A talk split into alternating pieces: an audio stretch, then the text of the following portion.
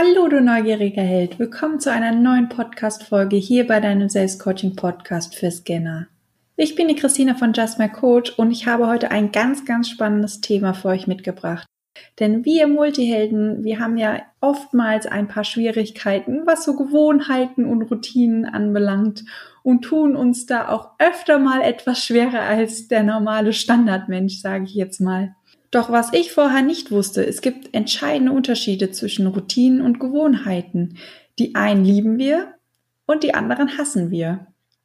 Heute lernst du unter anderem, wie du sogar mit Routinen und Gewohnheiten dein Selbstvertrauen steigern kannst und welche von beiden Parteien wir Multihelden so gar nicht mögen und welche sogar hilfreich sind in unserem Alltag, dass wir uns wohler fühlen und unsere Ziele erreichen. Am Ende der Podcast-Folge gibt's eine wunderbare Selbstcoaching-Übung, wie du deine Willenskraft steigern kannst.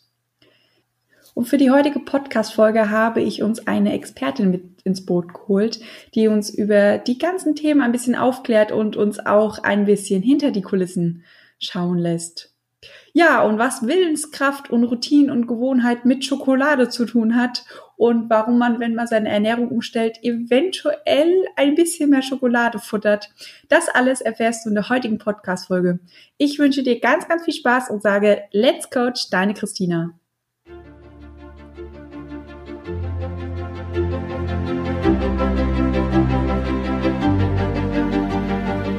Bist du neugierig, wissensdurstig und sprühst über vor Begeisterung? Hast du tausend Träume für dein Leben und weißt gar nicht, wo du zuerst anfangen sollst? Wohnen mehrere Seelen in dir, die alle unterschiedliches wollen? Und hast du manchmal das Gefühl, dass von dir etwas erwartet wird, das du einfach nicht erfüllen kannst? Möchtest du endlich herausfinden, was du wirklich vom Leben willst?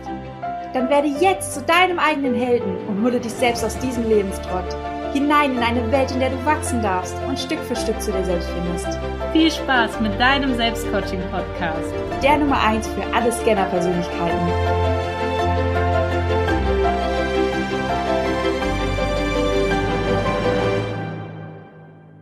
Hallo Lisa, schön, dass du heute dabei bist. Hallo, schön, dass ich dabei sein darf. ja, Lisa, erzähl mal, wer bist du denn überhaupt und wie hast du deinen Weg in meinen Podcast gefunden? Wer bin ich überhaupt? Hi, ich bin Lisa. ähm, ich helfe Menschen dabei, ihre eigene Richtung im Leben wiederzufinden und diese Richtung dann vor allen Dingen umzusetzen, also diesen Weg dann tatsächlich auch zu gehen. Und den Weg in einen Podcast habe ich lustig gefunden, auf eine lustige Art und Weise, denn wir haben irgendwann festgestellt, dass wir vielleicht ganz gut zusammenpassen und ganz gut Themen haben und ganz gut, ja, persönlich uns auch ähm, vielleicht verstehen und haben gedacht, hey, vielleicht machen wir mal was zusammen. Und dann haben wir irgendwann festgestellt, dass wir uns tatsächlich schon persönlich begegnet sind und wir gemeinsam äh, auf einem Bild sind von einem Meetup und da tatsächlich sogar nebeneinander stehen. Genau, wir lagen uns quasi schon mal in den Armen, aber da kannten wir uns noch nicht und wir haben uns sozusagen dann später, als wir als ich über dieses Bild gestolpert bin, ist mir aufgefallen, sag mal, das bist doch du auf diesem Bild, kann das sein? ja, genau. Und ähm, dann äh, fanden wir das beide lustig. Und das war dann irgendwie noch mehr Bestätigung, dass wir vielleicht doch tatsächlich mal uns ähm, ein bisschen mehr verbinden sollten, ein bisschen mehr sprechen sollten und dann vielleicht auch mal gemeinsam etwas machen sollten. Und jetzt bin ich hier. Genau, und ich bin unter anderem ein Riesenfan davon, weil die liebe Lisa einen eigenen Podcast hat, nämlich einen Systematiker-Podcast. Und was uns Multihelden ja immer ein bisschen schwierig fällt, ist das ein oder andere Mal eine Struktur fest einzuhalten und ja, so ein bisschen systematisch an die Dinge ranzugehen. Und da dachte ich mir, dann holen wir doch einen Profi mit in unseren Podcast rein. Und ja, ich freue mich sehr, dass du da bist. Ja, wie gesagt, sehr, sehr schön. Ich freue mich und ich hoffe, ich kann ein bisschen helfen und ein bisschen System und Struktur in eure äh, Köpfe bringen. Natürlich. Ja, wenn du willst, können wir gleich mit deinem Lieblingsthema starten, nämlich ähm, dem Thema Gewohnheiten und Routinen. Ja. Als ich zum ersten Mal auf dieses Thema aufmerksam wurde, ja, hat sich so ein bisschen bei mir die Haare gesträubt, weil es ähm, Multihelden ja ganz viel können, aber mit Gewohnheiten und Routinen haben sie so ein paar Schwierigkeiten. Und ich fand es dann ganz spannend, weil ich wusste von mir aus, da muss es einen Unterschied geben, weil eine Sache ist auch beim, für Multihelden richtig gut, die andere Sache nicht. Ich war mir aber unsicher wegen den Begrifflichkeiten, was denn jetzt genau was ist. Und wenn du magst, kannst du dir gerne nochmal erklären. Mhm, sehr, sehr gerne. Ähm, also, was ihr gar nicht mögt, das sind die Routinen. was gut für euch ist, das sind die Gewohnheiten. Also, die Gewohnheiten ist letztendlich so eine Art, also es ist erstmal nur eine Handlung und es ist ein Automatismus. Ja, das heißt, wenn ich morgens aufstehe, drücke ich nicht den Snooze-Button zum Beispiel. Das ist eine Gewohnheit. Ja, oder eben doch für okay. die, die es halt machen. Das ist dann nicht so die gute Idee. Oder ähm, wenn ich nach Hause gehe und mich auf die Couch setze, was ich dann tue, ob es jetzt das Nehmen eines Buches ist oder das Handy in die Hand oder die Schoki, das ist auch eine Gewohnheit. Also wir haben quasi ähm, eine winzig kleine Situation, also einen Trigger, der Wecker klingelt oder ich komme nach Hause, ich setze mich auf die Couch, ja, also ein Trigger. Ähm, dann kommt ein Verhalten, bei dem die Gehirnaktivität auch nach unten geht ein automatisiertes Verhalten, bei dem wir quasi nicht drüber nachdenken, was wir quasi gerade tun. Und ähm, danach kommt eine Belohnung.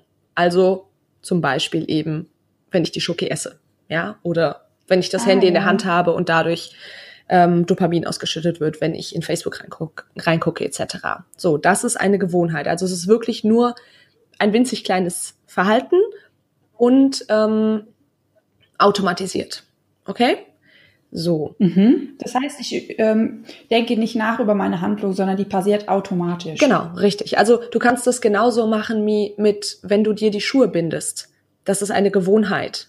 Wenn du rückwärts ausparkst, das ist eine Gewohnheit. Wenn du eine Kaff einen Kaffee trinkst, ja, wenn man sich das tatsächlich mal vorstellt, was das eigentlich, ähm, wie, wie schwierig das eigentlich physikalisch ist. Ja, also man hat irgendwie so eine heiße Tasse in der Hand man muss die langsam zu seinem, ähm, zu seinem Mund führen.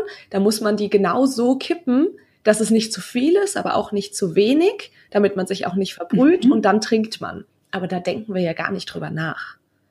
Das mhm. ist etwas, was, genau, das ist vollkommen automatisiert. Da gibt es wahnsinnig tolle Studien drüber, dass da wirklich das, die Gehirnaktivität bei solchen Dingen nahezu auf Null runtergeht, anders als beim Trigger und bei der Belohnung. Mhm. Und ähm, da ist es dann eben wirklich so, da denken wir nicht drüber nach. Es ist, wie gesagt, läuft vollkommen automatisch ab. Okay. Mhm. Das sind Gewohnheiten, so mal ganz grob gesagt. Routinen hingegen, das ist so, so eine Art Ablauf. Ja, so ein immer wiederkehrender Ablauf. Also man kennt ja zum Beispiel ähm, den Begriff Morgenroutine. Ja, ganz viele haben ja eine Morgenroutine, möchten das auch und wollen das auch. Und das ist eigentlich nur, dass man eine Gewohnheit an die andere setzt. Mhm. Ja, und dadurch hat man immer und immer wieder denselben Ablauf. Sinn davon ist natürlich, jetzt zum Beispiel bei einer Morgenroutine, dass man sagt, ich habe ähm, einmal einen Trigger. Ja, ich sage zum Beispiel der Wecker, der morgen, der morgens klingelt.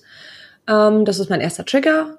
Das, das ist das Verhalten, was darauf folgt, ist, ich stehe auf, ich gehe in die Küche, ich trinke ein Glas Wasser und das kann man jetzt wieder als neuen Trigger verwenden. Mhm. Ja, und dann geht das quasi weiter und dann gehe ich irgendwie ins Bad und gehe aufs Klo, neuer Trigger, gehe zurück in die Küche, schneid mir meinen Ingwer, neuer Trigger, mach den Wasserkocher an, neuer Trigger und so weiter. Ja, das heißt, das ist quasi eine Abfolge von vielen Gewohnheiten. Ah, okay. Genau. Wie lange darf eine Gewohnheit denn sein, damit sie noch als Gewohnheit quasi gilt und nicht als Routine? Das ist wirklich nur ein einziges Mini-Verhalten. Ah, okay. Also wirklich ein Trigger, ein Mini-Ding. ähm, wie gesagt, ich, bei mir zum Beispiel morgens, ich stehe auf, ich sehe mein Glas Wasser, Trigger, mhm. Verhalten, ich trinke das Glas Wasser, Belohnung, ich fühle mich besser. Das ist eine Gewohnheit. Mhm. Was sind denn tolle Gewohnheiten, wo du sagst, da lohnt sich das, die in deinen Tagesablauf zu etablieren? Hm. Eine unglaublich schöne Frage, muss ich wirklich sagen, weil ich stelle tatsächlich auch immer Leute, mit denen ich rede, die Frage, was ist denn deine ähm, beste oder Lieblingsangewohnheit? Deswegen freue ich mich sehr über die Frage. ähm, zuerst mal, das ist wahnsinnig individuell. Muss man ganz klar sagen, auch welches Ziel verfolge ich denn? Weil für mich persönlich sind Gewohnheiten eigentlich nur ein Mittel zum Zweck. Ja, mhm. Gewohnheiten sind ja, wie ich das gerade eben gesagt habe, einfach super praktisch, wenn es gute sind. Weil es ist automatisiert. Das bedeutet, es kostet mich keine Willenskraft mehr, Dinge zu machen, die mir vielleicht auch unangenehm sind. Ja? Mhm. Ähm, gute Gewohnheiten.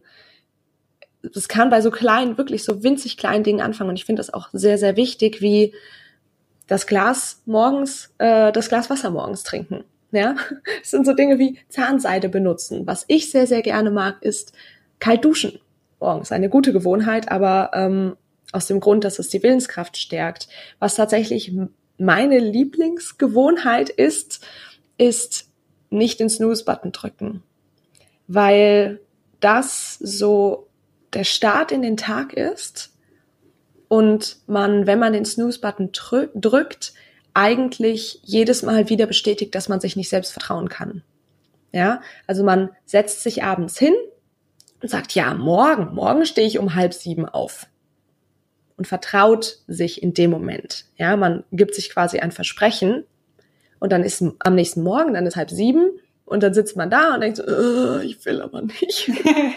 ja. Und dann drückt man den Snooze-Button und dämmert, das ist es ja wirklich, man schläft ja nicht wieder ein, sondern man dämmert so fünf Minuten, ist gerade so wieder am Einschlafen, der Wecker klingelt wieder. Ja. Man ist nur noch viel kaputter und denkt so, oh Gott, jetzt ist es ja noch schlimmer aber noch fünf Minuten. Und das ganze Spiel, das kennen die meisten von uns, das geht ja oft nicht ein oder zweimal, sondern es geht im Zweifel ja sogar bis zu einer halben Stunde. Ja. Und da tatsächlich zu sagen, ich drücke den Snooze-Button nicht mehr, ich vertraue meinem Urteil, ich vertraue mir selbst. Das zu ändern ist für mich eine sehr, sehr wichtige Gewohnheit, weil dadurch wiederum das Selbstvertrauen aufgebaut wird. Und wenn ah. einem das ah. sehr, sehr, ja, haha. genau. Das heißt, ich kann durch ähm, positive Gewohnheiten mein Selbstvertrauen stärken. Ähm, du kannst vor allen Dingen dein Selbstvertrauen stärken, wenn du mit dir selbst etwas ausmachst und das dann einhältst. Das heißt, wenn du abends ausgemacht hast, ich stehe am nächsten Morgen um halb sieben auf, dann verdammt nochmal, stehe am nächsten Morgen um halb sieben auf. Wenn mhm. du es nicht kannst und du sowieso eine halbe Stunde snoost, dann stell den Wecker einfach eine halbe Stunde später. später. Da kannst du auch noch eine halbe Stunde länger schlafen. Und zwar erholsamen Schlaf. Ja. Weil das ist letztendlich die Sache, diese, dieser Snooze-Button, das bleibt ja nicht bei einem Mal. Das ist ja nicht so, oh, heute snooze ich. Nein, Bullshit. Ja. Du snoost, wenn du snoost, snoost du jeden Tag. Ja. Wie lange muss ich denn eine Gewohnheit wiederholen, dass sie sich bei mir etabliert hat? Wenn ich jetzt mal wieder auf das Beispiel Handy zurückgehe. Mein Wecker mhm. klingelt und ich sage, heute drücke ich nur einmal auf Snooze oder gar nicht auf Snooze. Wie lange muss ich denn dieses Verhalten wiederholen, dass es automatisiert abläuft, ohne dass ich drüber nachdenke? Also zuerst mal, einmal auf Snooze drücken funktioniert auch nicht. Oh doch, das mache ich eigentlich immer. Das ist meine Strategie. Wenn ich Echt? sage, ich äh, will morgen um 6.30 Uhr aufstehen, mein mhm. Snooze geht fünf Minuten, dann stelle ich meinen Wecker um 6.25 Uhr, dann weiß ich, der Wecker klingelt, ich habe eine Snooze-Phase Zeit, um vor mich hinzudämmern, langsam wach zu werden. Da denke ich schon mal über einen Tag nach und habe dann noch mal fünf Minuten Zeit für mich, bevor der Tag startet. Und es ist so mhm. Meine Ruhephase, bevor, sage ich jetzt mal, die ganzen Themen auf mich einprasseln, die ganzen Leute was von mir wollen. Und mhm. ähm, das ist quasi meine Gewohnheit, dass ich mir die fünf Minuten Snooze gönne am Morgen, wo ich mich nochmal sozusagen mit mir selbst beschäftigen kann. Und aber mhm. nach dem ersten Snooze stehe ich dann auch auf. Mhm. Super interessant. Äh, ich komme gleich auf deine Frage zurück. Aber ähm, dann verwendest du Snooze tatsächlich sehr anders als die meisten anderen Menschen. Ja, auch als ich, ich früher verwendet ja. habe. Ich habe nämlich auch, ich war auch immer der typische Kandidat. Ich habe fünfmal auf Snooze gedrückt und dachte beim sechsmal, oh, einmal geht noch. ja, ich auch. Kenne ich, kenne ich allzu gut.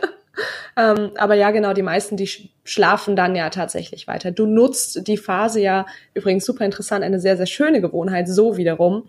Ähm, du nutzt die Phase, um dir kurz fünf Minuten für dich selbst zu nehmen und hast dann wieder einen Trigger. Das heißt, du hast tatsächlich das automatisierte Verhalten erster Wecker, Automatisiertes mhm. Verhalten. Du denkst über den Tag nach, über das Kommende, bist, wirst langsam wach. Automatisiertes Verhalten. Belohnung. Du hast ein schönes Gefühl, weil du irgendwie nochmal Ruhe für dich hast. Nächster ja. Trigger. Zweiter Wecker. Ich stehe auf. Ah, okay. Wenn ich jetzt mehrere Trigger habe, ist es dann schon eine Routine oder ist es dann noch eine Gewohnheit? Also ich ähm, würde behaupten, Routinen sind sehr bewusst gewählt. Also wenn man es ganz, ganz kleinlich nimmt, ist es wahrscheinlich schon eine Routine. Ja, mhm. aber Routine ist auch so dieses routinierte viele, viele Dinge am Stück machen. Das heißt, es ja. hat so dieses, dieses Negative für viele. Ja, also theoretisch ist es schon eine Routine, aber es ist jetzt natürlich, je länger eine Routine ist, desto anstrengender ist es natürlich für uns, das auch durchzuhalten. Mhm. Okay? Ja. So. Ähm, jetzt hast du gefragt, wie lange braucht man, um eine neue Gewohnheit zu etablieren?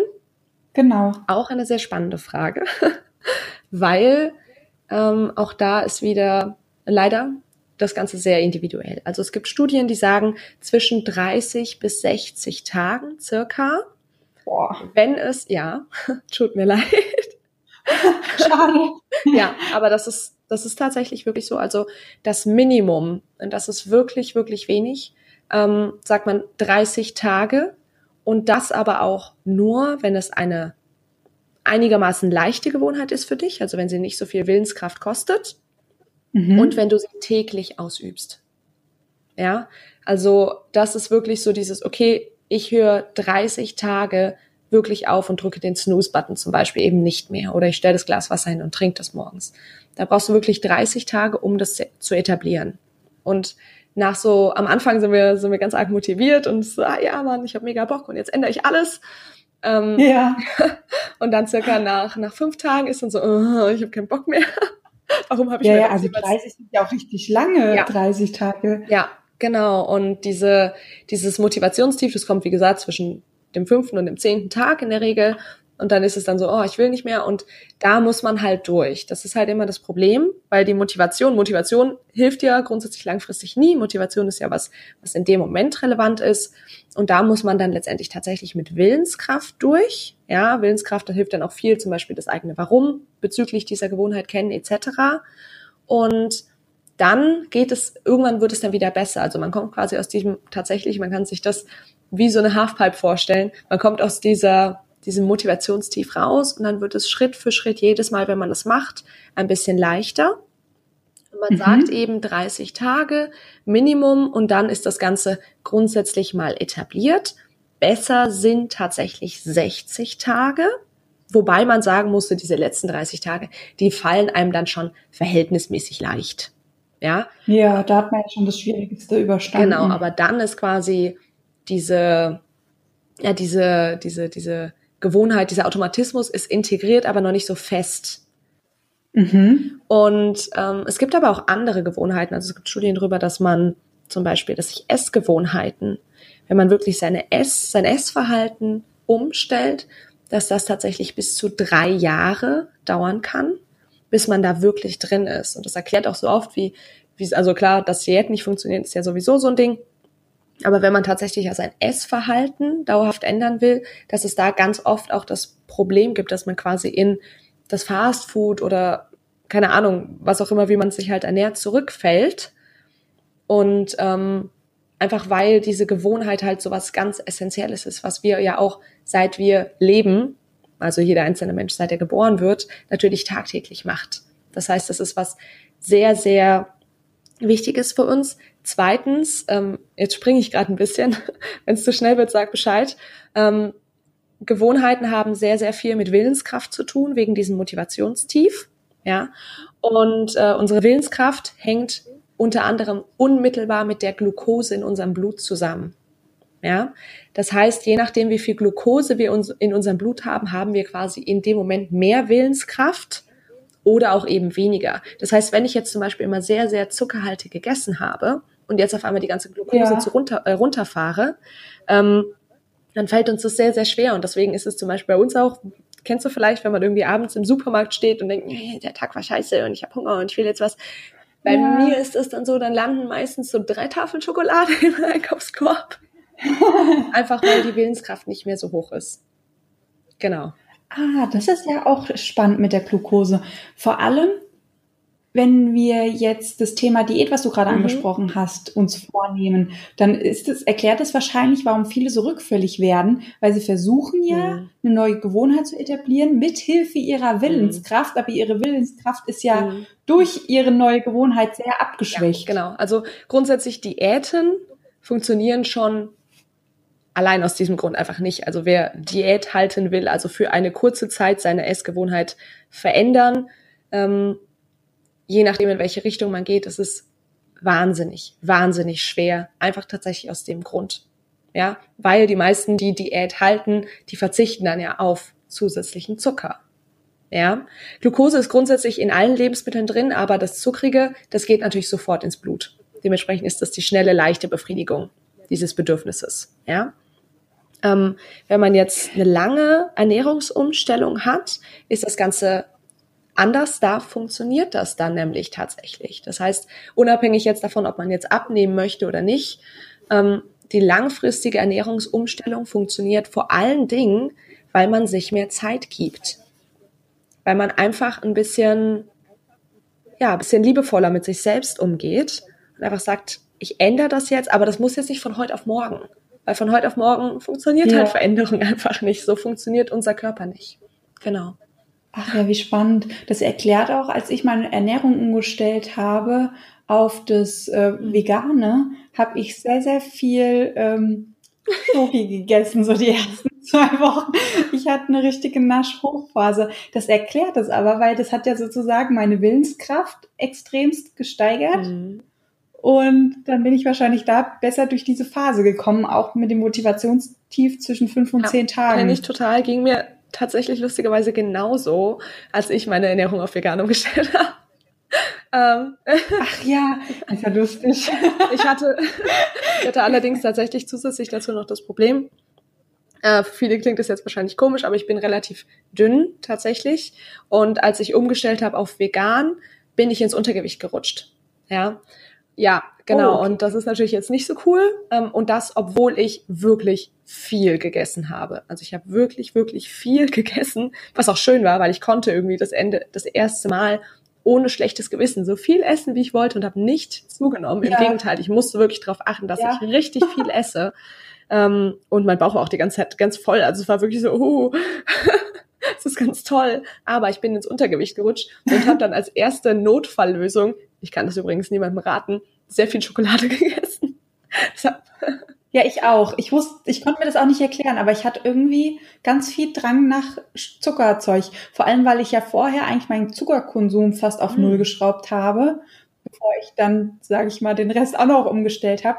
Aber da konnte ich mich irgendwie nicht mehr halten. Ich habe die ganzen Muffins gesehen und alles sah so lecker aus und die Schokolade und Kuchen und dann hatte ich auch noch Geburtstag. Das war ja dann ganz fatal. Da bin ich richtig wieder zurückgefallen. Ich denke, das hat auch viel damit zu tun, dass in unseren Köpfen drin ist, vegane Ernährung ist ja gesunde Ernährung.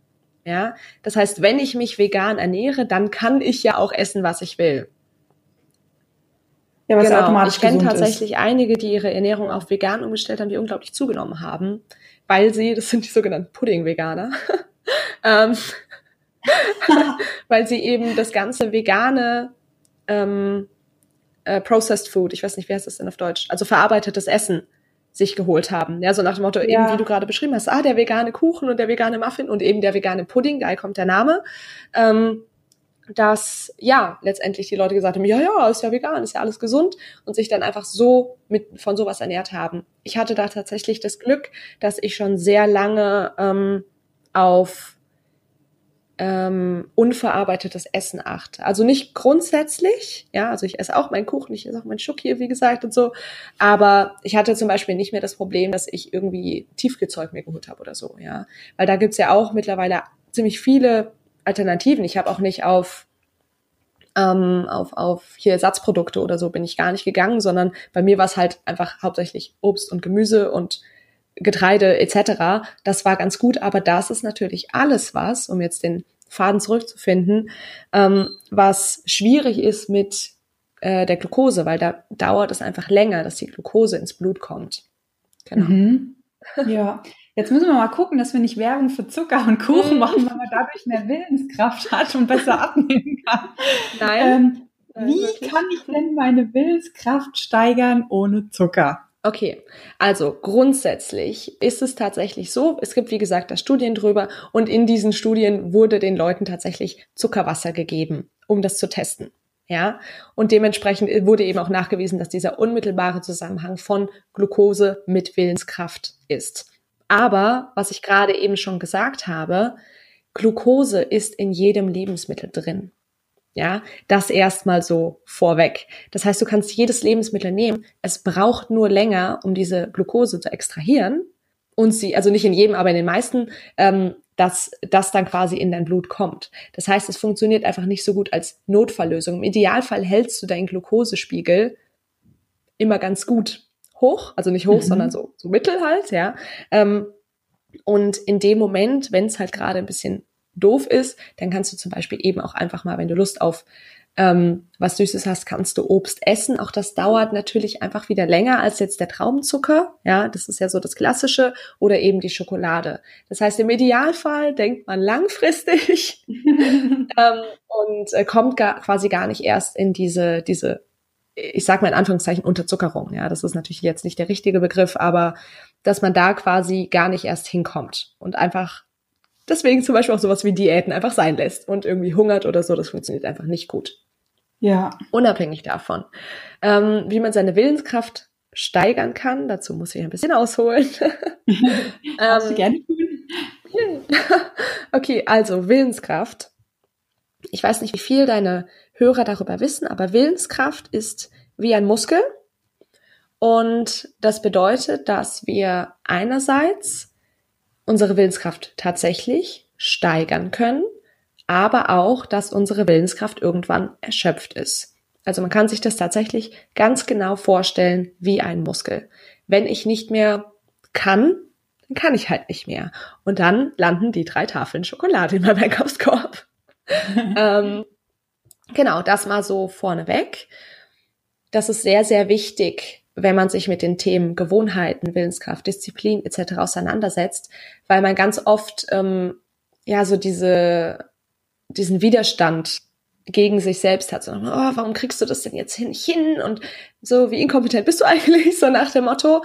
Das, äh, da muss man wirklich ganz, ganz arg auf sich achten und sich einfach bewusst sein, hey, Willenskraft ist Muskel, da kann ich irgendwann nicht mehr. Wenn ich irgendwann nicht mehr laufen kann oder irgendwann nicht mehr das Gewicht heben kann oder keine Liegestütze mehr kann, dann irgendwann ist halt gut. Ja. Mhm. Ähm, aber man kann das Ganze eben trainieren, was äh, ja grundsätzlich sehr, sehr schön ist. Das bedeutet, man kann anders. Man trainiert die Willenskraft, indem man Dinge tut, die einen Willenskraft kosten. ähm, das ist natürlich jetzt erstmal etwas äh, kontraintuitiv, aber letztendlich ist es genau das. Du suchst dir Dinge, die aus deiner Komfortzone raus sind. Ja. Und das können natürlich ganz, ganz große Dinge sein. Das kostet dann sehr, sehr viel Willenskraft, wie für manche Leute zum Beispiel sich auf die Bühne stellen und singen. Ja. Aber viel wichtiger sind die kleinen, die kleinen Schritte, die du tagtäglich in deinen Alltag integrieren kannst. Man kann sich zum Beispiel die Frage stellen, hey, was mache ich denn eigentlich in meinem Leben, was ich eigentlich gar nicht so gerne machen möchte? Ja, und da einfach mal das aufschreiben und sehen, okay, wo möchte ich vielleicht dran arbeiten und da dann eben das verändern. Das kostet Willenskraft.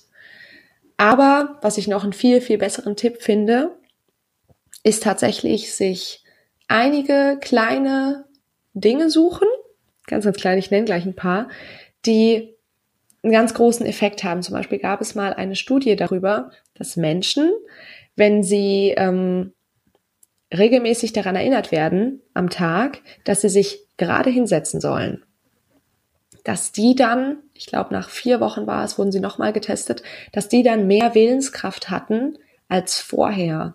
Und das Spannende ist, dass es jetzt nicht nur wie jetzt, um zum Sport zurückzukommen, also es gibt nicht verschiedene Willenskraftmuskeln, sage ich mal. Also wenn du dich immer dran erinnerst, gerade zu sitzen, dann fällt es dir irgendwann nicht mehr schwer, gerade zu sitzen. Nein, du steigerst deine insgesamte Willenskraft. Das heißt, okay. beim Sport ist es ja so, ne? du machst halt Kniebeugen. Und wenn du Kniebeugen machst, dann trainierst du irgendwie dein Hintern, deine Beine, vielleicht, ja, das war's eigentlich schon. Ich kenne mich nicht so gut aus mit Sport, aber ne, so in etwa. Wir verstehen, was du meinst. Okay. ähm, und wenn du jetzt Trizepsübungen machst, dann trainierst du halt deinen Trizeps. Deine Beine bleiben aber winzig klein, ja.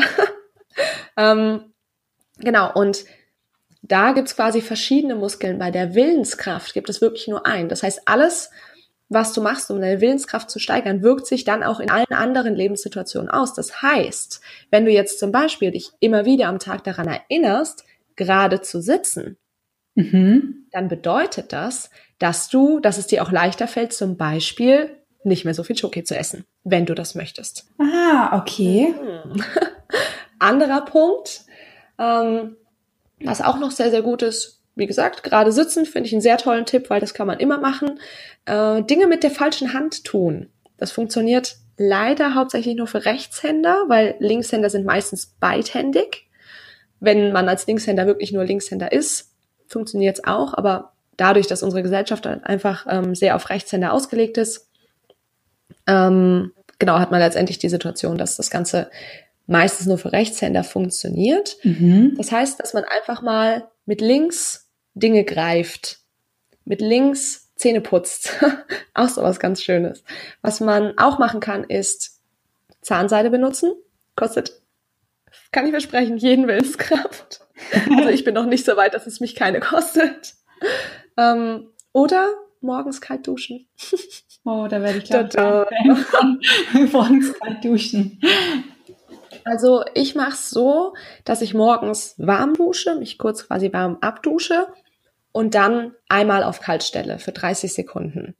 Ähm, ich habe auch niemals gedacht, dass ich das jemals tun würde, weil ich bin eine ganz, ganz arge Frostbeule.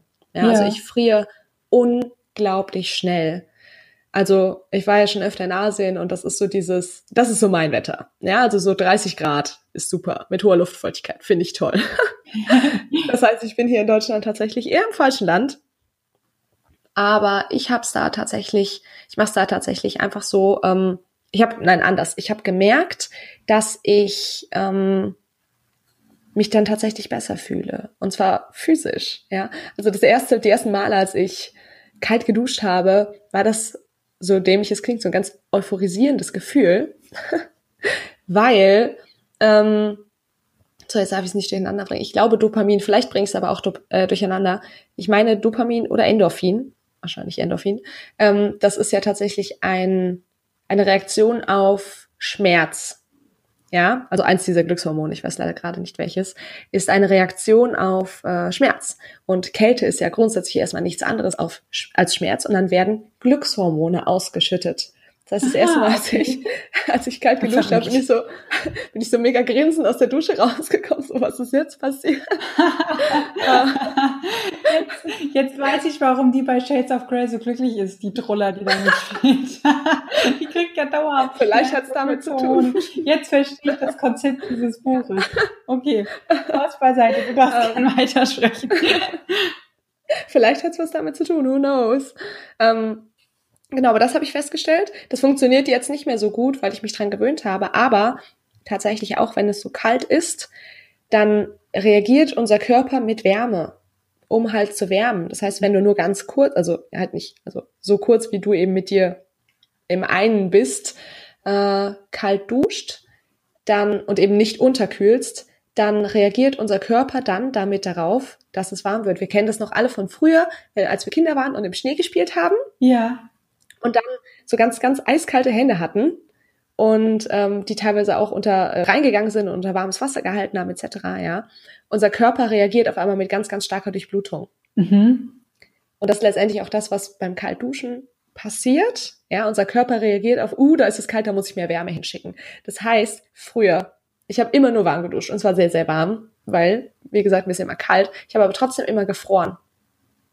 Heute ähm, gehe ich tatsächlich aus der Dusche raus und mir ist warm, weil mein Körper einfach heizt. Gut, ist ja eigentlich eine logische Geschichte, ne? Was da ist eigentlich logisch, ja. passiert. Ja, eigentlich ist es eigentlich immer alles ganz logisch, aber das heißt ja nicht, dass man es irgendwie auf dem Schirm hat. Und ja, dass man es erstmal versteht. Ja, genau. Also das ist tatsächlich das, was zum Beispiel bei mir passiert ist.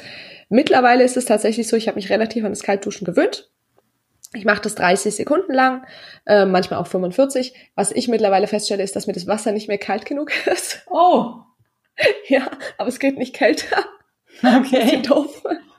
ähm, genau, aber wenn man da tatsächlich was machen will, dann einfach letztendlich tatsächlich gucken, gerade wenn man anfängt, dass man nicht den Kopf und das kalte Wasser macht, dass man das Ganze nicht schrittweise macht, also nicht immer kälter stellen, sondern einmal zack, wirklich kalt. Mhm. Und dass man ähm, atmet währenddessen, dass man tief ein- und ausatmet, weil wir tendieren dazu, äh, die Luft anzuhalten in dieser Situation. Aber es Ja. ist ganz wichtig, dass man währenddessen atmet, dadurch verarbeitet man das tatsächlich ein bisschen besser. Ah, okay. Genau.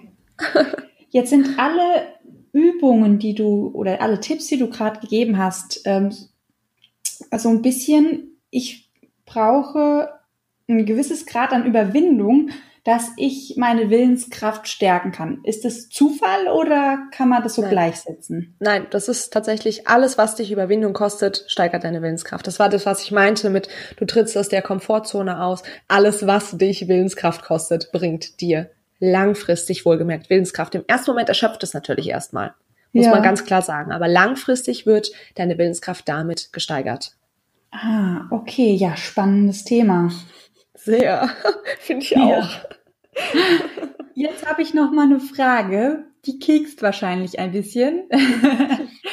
In dem Namen Willenskraft steckt ja schon drin, dass man die Kraft anwenden muss, um den eigenen Willen sozusagen durchzusetzen. Mhm. Jetzt weiß ich ja, dass du sehr viel mit Selbstliebe und auf den Bauch hören und mit ja, Liebe Mhm. an die ganze Sache rangehen, die man verändern möchte. Wie passt denn das jetzt mit der Willenskraft zusammen? Das ist eine wahnsinnig schöne Frage. Vielen, vielen lieben Dank dafür. Das passt tatsächlich. ich dachte, jetzt reißt du mir den Kopf an. Nein, um Himmels Willen. Ich arbeite ja mit viel Liebe, weißt du. ja, deshalb habe ich mich jetzt gewundert. Ähm, nee, tatsächlich ähm, finde ich es sehr, sehr wichtig. Hm, Wie, wie, verpack, wie, wie sage ich das am besten? Also, Willenskraft ist für mich ein Tool, genauso wie Gewohnheiten. Ja, es bringt mich dahin, wo ich hin will. Also eigentlich, klar, wende ich in dem Moment eine Kraft an, also einen Druck sozusagen, wobei Druck eigentlich ist es schon gar nicht. Ich überwinde mich natürlich selbst, aber ich mache das eben nicht aus Angst oder Druck oder aus mangelndem Selbstwert oder aus dem Gefühl, dass ich nicht gut genug bin, wenn ich das jetzt nicht hinkriege, sondern tatsächlich vielmehr aus dem Grund, dass ich es mir wert bin, dass ich mich selbst liebe, dass ich gut genug bin und dass ich vielleicht auch ein Leben verdiene, was ein bisschen besser ist. Und da ist einfach Willenskraft, genauso wie Gewohnheiten, einfach ein Mittel, um dahin zu kommen. Mhm. Das ist, Ist das eine gute Antwort? Genügt dir das, oder? Eins plus mit Sternchen, sehr schön. Wofür ist denn Willenskraft steigern noch gut? Was bringt mir das denn? Alles. Alles. Okay, Punkt. Alles. Interview zu Ende. Tschüss. ähm, nein, tatsächlich, es gibt Studien darüber, dass ähm, Menschen mit mehr Willenskraft ähm, erfolgreicher im gesellschaftlichen Sinne sind, ähm, weniger soziale Probleme haben. Kannst du dir zum Beispiel auch vorstellen, wenn ich wenig Willenskraft habe, bin ich zum Beispiel ein aufbrausender Mensch. Ich gehe nicht so nett und liebevoll mit meinen Menschen um, weil in der Situation, wenn ich keine Willenskraft habe, werde ich halt ausfallend.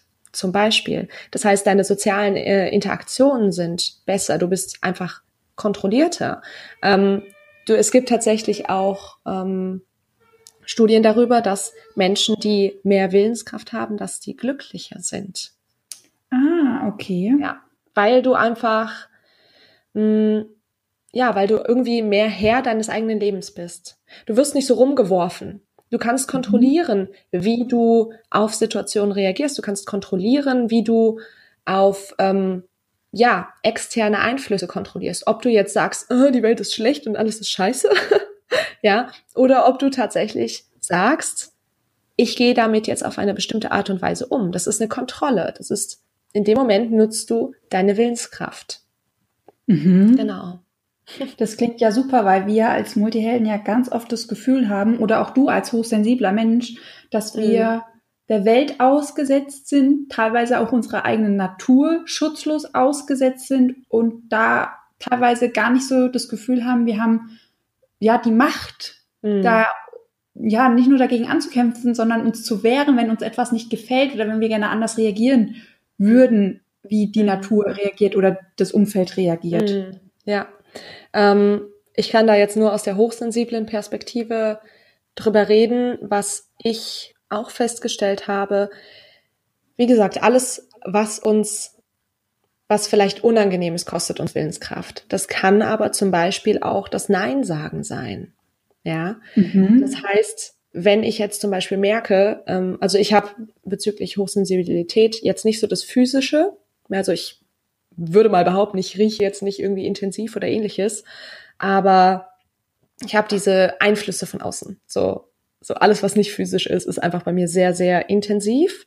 Ähm, dass man da wirklich einfach mal sagt, okay, Freunde, ich weiß, es ist jetzt hier gerade voll die tolle Party, aber ich brauche jetzt hier gerade mal meine Ruhe, ich ziehe mich zurück. Ja, und das ist ja auch ja. grundsätzlich was, was eine Willenskraft kostet, weil man will die anderen ja nicht verletzen, man will ja keinen zurückweisen. Mhm. Und das heißt, du ja. nutzt in dem Moment auch das Tool Willenskraft, um auf dich selber aufzupassen und dich auch zu trauen, einerseits deine Bedürfnisse wahrzunehmen und für sie einzustehen. Ich würde behaupten, ich nutze das Tool Willenskraft tatsächlich nur, um auf mich aufzupassen.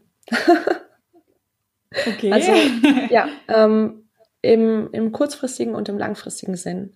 Also für mich ist wirklich Willenskraft ein Mittel, meinen Leben zu leben, meine Ziele zu erreichen. Und das ist ja auch in gewisser Weise ein auf mich selbst aufpassen.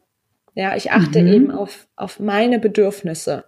Ob das jetzt im kurzfristigen, da ist jetzt irgendwie eine tolle Hochzeit und ich muss da jetzt tanzen, ähm, oder langfristig, ich möchte das und das erreichen ist, ist für mich immer ein, ich höre auf mich selbst, ich achte auf mich selbst und dann gucke ich, wie ich das umsetzen kann. Ja. Ah, okay, spannend. ja, ich glaube, du hast mich überzeugt. Ich ähm, werde in Zukunft ein bisschen meinen Willenskraftmuskel trainieren. Das klingt alles super, super. Und ich glaube, gerade für uns Multihelden ist das wahrscheinlich ein ganz, ganz tolles Tool, um mit unserer eigenen Natur ein bisschen besser klarzukommen. Und ähm, ja, sie vielleicht nicht nur als Fluch zu sehen, sondern auch als Segen und ja, uns die Welt zu schaffen, so wie wir sie brauchen mhm. und wo wir uns selber sehr wohlfühlen ich glaube, in, gerade in dem Zusammenhang ist es einfach wahnsinnig wichtig, ganz, ganz liebevoll mit sich selbst umzugehen. Auch das, es kommt immer wieder darauf zurück, auch das kostet uns Willenskraft, weil uns wird so oft eingetrichtert, dass wir eben nicht gut so sind, wie wir sind. Dass es nicht okay ist, dass wir irgendwie anders sind. Und in dem Moment tatsächlich mal zu akzeptieren, doch, ich bin gut, so wie ich bin. Ich bin liebenswert. Es ist okay, dass ich vielleicht nicht diese eine Experte in diesem einen Thema bin. Das kostet mhm. Überwindung. Und Überwindung ist letztendlich ja. nichts anderes als Willenskraft. Das ist ein schöner Abschluss. Eigentlich könnten wir das jetzt hier so stehen lassen und ausklingen. Kann man noch eine halbe Stunde drüber sinnieren. Ja. Ja. ja. jetzt weiß ich ja, dass du eine ganz, ganz tolle Selbstcoaching-Übung zum Thema Willenskraft mitgebracht hast. Möchtest du sie erklären? Sehr, sehr gerne. Okay, also wir haben ja jetzt gerade ähm, auch relativ lang tatsächlich über das Kaltduschen geredet. Ähm, und die wende ich tatsächlich hauptsächlich in diesem Kontext an, weil es kostet ja immer Willenskraft, sonst wäre die Übung ja auch irgendwie unnütz. Mhm. ähm, aber alles, was uns Willenskraft kostet, da denken wir ganz, ganz oft drüber nach. Ja, hm. und wenn wir über Dinge nachdenken, dann ähm, ist es meistens schon ein Problem, weil dann hinterfragen wir sie und denken wir so, ah ja, nee, eigentlich habe ich keine Lust und eigentlich, ah ja, nee, ich bleib liegen. Ja, ich mich dusche halt ja. warm, was auch immer. Und was da wirklich wahnsinnig gut funktioniert, ist die Five-Second-Rule von Mel Robbins. Das kann man aufs Kaltduschen beziehen, aber auf alles andere, was in einem Moment, was, worauf wir eigentlich keinen Bock haben. Ja. Und das Einzige, was mhm. man da tatsächlich macht, ist von fünf runterzählen. Das heißt, du machst einen Countdown fünf, vier, drei, zwei, eins, go. Und los. Und ich weiß nicht, ob du das gerade gefühlt hast. Ich fühle das auf jeden Fall. Vielleicht geht es dem einen oder anderen Hörer ja. auch so. Oh, da, da passiert was. Ja, da passiert irgendwas. Irgendwas passiert gleich. Ja. Mhm. Und ähm, ganz, ganz wichtig ist, dass man runterzählt, nicht hoch, weil wenn man hochzählt, geht's weiter. Da kann man nicht aufhören. Ja. Und, also man kann halt, wie gesagt, ja, ganz ja. wichtig, Countdown runterzählen. Ähm, und was passiert da in unserem Hirn? Wir konzentrieren uns auf die Zahlen. Wir konzentrieren uns drauf, dass, äh, und dementsprechend schalten wir quasi den Rest unseres Denkens aus. Ja, also wir hinterfragen in der Situation nicht und innerhalb wir sind von fokussiert. Genau, wir sind fokussiert auf die Zahlen. Das funktioniert in so einem kleinen Rahmen, deswegen auch Five Second Rule. Es funktioniert nicht, wenn man 20 mhm. Sekunden runterzählt. Ja gut, irgendwann kann der Kopf dann auch parallel zählen und nachdenken Richtig. und denken, oh, ich will Richtig. ja vielleicht doch nicht. Richtig, da ist es dann wieder der Automatismus, von dem wir vorher geredet haben. Deswegen quasi wirklich, wenn ich in der Situation bin und merke, oh, ich will jetzt eigentlich gar nicht auf kalt stellen, einfach einmal ganz kurz quasi, bevor wirklich was Negatives, das kalte Duschen passiert, den Impuls geben, doch jetzt Willenskraft, einmal kurz anwenden, runterzählen, fünf, vier, drei, zwei, eins, kalt ja, und da dann wirklich automatisch handeln. Es passiert einfach nichts anderes mehr in der Situation. Du machst es. Ist ja auch ist irgendwann, cool. wenn wir uns das, wenn wir das häufiger machen, wie so eine Art Konditionierung, weil du genau, du bist ja gewohnt, du zählst von fünf rückwärts und dann passiert das und das. Ja. Ja, und es ist wieder ja der Trigger. Ja, genau. Ah, genau. Trigger, auch guter Name. Weil du bist es dann ja irgendwie gewohnt. Wie? wenn die Mutter ruft Essen, dann mhm. läuft bei dir schon wieder der Speichel zusammen, weil du denkst, oh lecker, jetzt gibt's was ja. zum Futtern. Ja, genau. genau. Genau so ist es. Also ähm, ist es wirklich wahnsinnig sinnvoll. Man kann da auch, ähm, gibt's ganz, ganz tolle Talks zu von Mel Robbins, ähm, was da wirklich teilweise mit Menschen passiert ist, die das gemacht haben. Also tatsächlich Situationen, wo Menschen ähm, ganz dramatische Dinge erlebt haben und äh, dementsprechend, also dann halt quasi gewisse Dinge getan haben oder auch nicht getan haben, äh, kann man sich sehr, sehr gerne reinlesen. Das ist wirklich eine ganz, ganz tolle Idee, ganz, ganz tolle Übung. Und die kann man wirklich auf alles anwenden, was einen einfach Überwindung kostet. Einfach von fünf runterzählen und dann genau das machen, worauf man keine Lust hat. Oder natürlich andersrum auch das lassen, worauf man keine Lust, äh, was man quasi immer weitermachen möchte. Mhm. Da sind wir ja wieder beim Thema Gewohnheiten, weil wenn man es regelmäßig macht, das ist ja dann auch wieder eine Gewohnheit oder eine Routine. Richtig. In dem Fall eine Gewohnheit.